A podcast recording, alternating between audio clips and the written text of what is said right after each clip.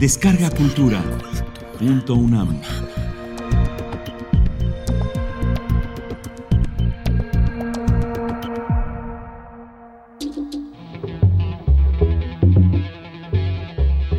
Biología celular, molecular y bioquímica.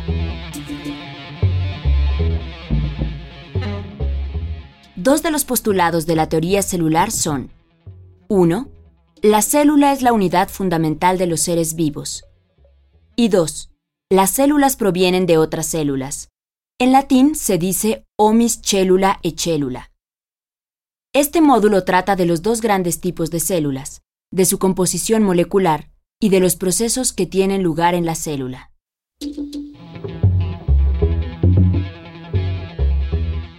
Biología molecular de la célula.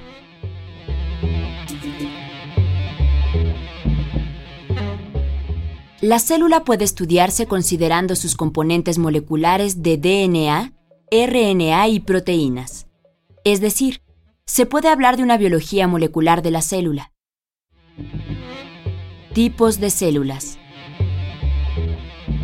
Dependiendo del tipo de células que los constituyen, los seres vivos pueden ser procariontes o eucariontes. La característica que se tomó en cuenta para darles nombre fue la presencia o ausencia de núcleo. Los eucariontes, del griego eu, verdadero, y carión, núcleo, tienen su material genético encerrado en una envoltura o doble bicapa de fosfolípidos, mientras que los procariontes, del griego pro, antes, lo tienen en el citoplasma.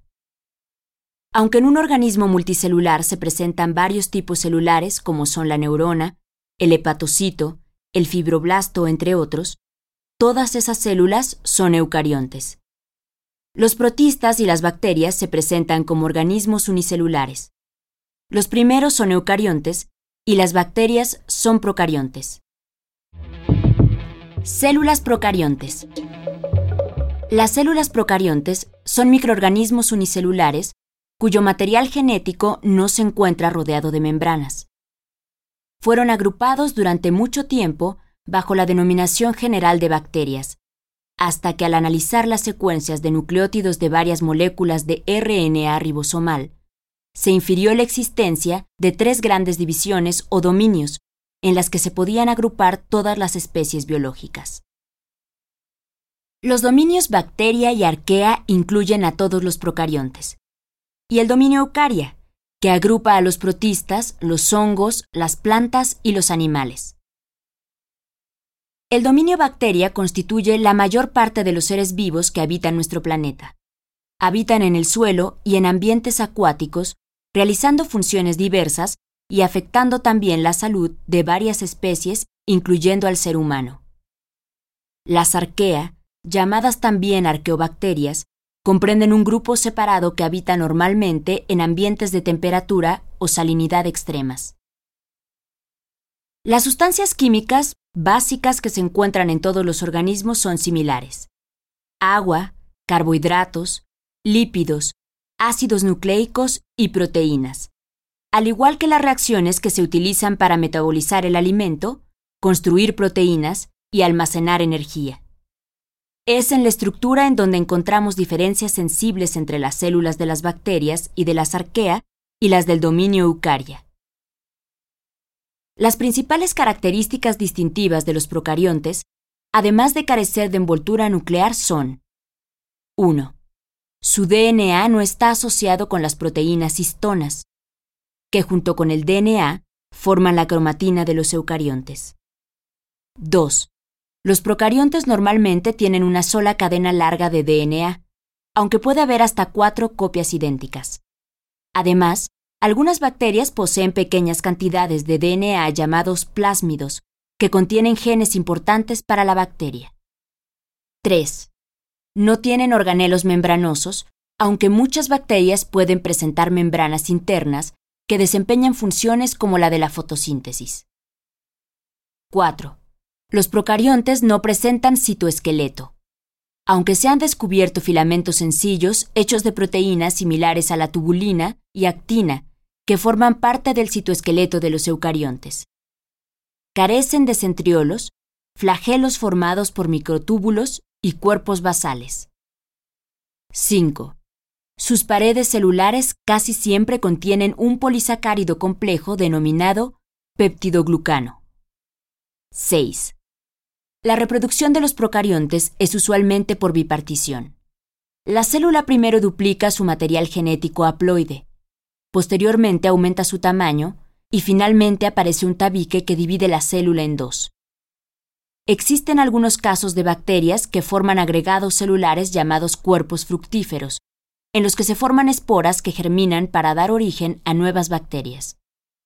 En algunas bacterias se presentan fenómenos de sexualidad, que se caracterizan por un intercambio genético entre bacterias de la misma especie, o en ocasiones, con bacterias de especies diferentes. 7. El tamaño del procarionte es muy pequeño. Una bacteria típica varía entre 0.2 y 2.0 micrómetros de diámetro, y de 2 a 8 micrómetros de longitud, aunque se conocen bacterias enormes visibles a simple vista. 8. La nutrición de los procariontes es muy variada. Algunos son fotoautótrofas, que utilizan el dióxido de carbono y la energía del sol como fuente de carbono. Los hay fotoheterótrofos, que usan luz solar como fuente de energía, pero compuestos orgánicos como fuente de carbono. Otros son quimioheterótrofos, que como fuente de energía y de carbono utilizan compuestos orgánicos. Y también los tenemos como quimiautótrofos, que la energía de la oxidación de compuestos inorgánicos, como sulfuro de hidrógeno y el dióxido de carbono como la fuente principal de carbono. La importancia de los procariontes es enorme en nuestro planeta. A pesar de que algunos son patógenos para el ser humano, la mayoría son indispensables para el desarrollo de la vida en la Tierra. Casi todos los gases de la atmósfera son subproductos del metabolismo de los procariontes. El nitrógeno, por ejemplo, constituyente fundamental de las proteínas y ácidos nucleicos, procede prácticamente de la fijación bacteriana de este elemento. Por su parte, el oxígeno hizo su aparición gracias a la acción de las cianobacterias, que fueron las primeras células en realizar la fotosíntesis. Primero anoxigénica, sin producción de oxígeno, y posteriormente una fotosíntesis oxigénica que produjo oxígeno al romperse las moléculas de agua para liberar el hidrógeno necesario para los procesos anabólicos. Las cianobacterias proliferaron en los mares someros y asoleados. Como resultado, liberaron gran cantidad de oxígeno molecular que paulatinamente dio origen a la atmósfera actual y desencadenó, junto con el surgimiento de la sexualidad, la gran biodiversidad de la Tierra. Las arquea constituyen un importante grupo de procariontes. Entre ellos se encuentran organismos metanógenos que obtienen su energía de la reducción del dióxido de carbono para producir metano. Se localizan en medios anaerobios ricos en materia orgánica en descomposición, como las aguas estancadas. También existen en el tracto digestivo de los animales, en fuentes termales y en el fondo de los océanos. Los halófilos, amantes de la sal, crecen usando como fuente de energía proteínas, pero necesitan altas concentraciones salinas para sobrevivir. Su hábitat se localiza a lo largo de las costas, en sitios de concentración de sal e incluso en el mar muerto.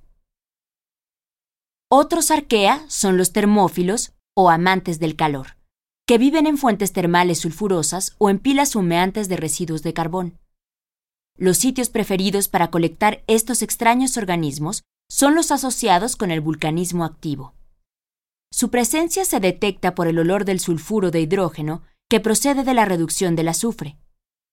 Algunas termóflicas se nutren de materia orgánica como proteínas y azúcares y reducen el azufre, de la misma manera en que nosotros reducimos el oxígeno durante la respiración aerobia.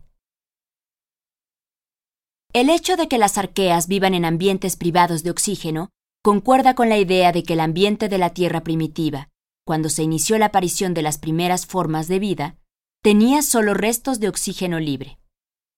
De esta manera, según una de las hipótesis más aceptadas en la actualidad, el planeta estuvo habitado por formadores de metano, por utilizadores de azufre y por todo tipo de anaerobios que no producían ni utilizaban oxígeno libre. Células eucariontes. Los eucariontes pertenecen al dominio eucaria. En este dominio se incluyen, como se ha mencionado, a los reinos de los protistas, hongos, plantas y animales.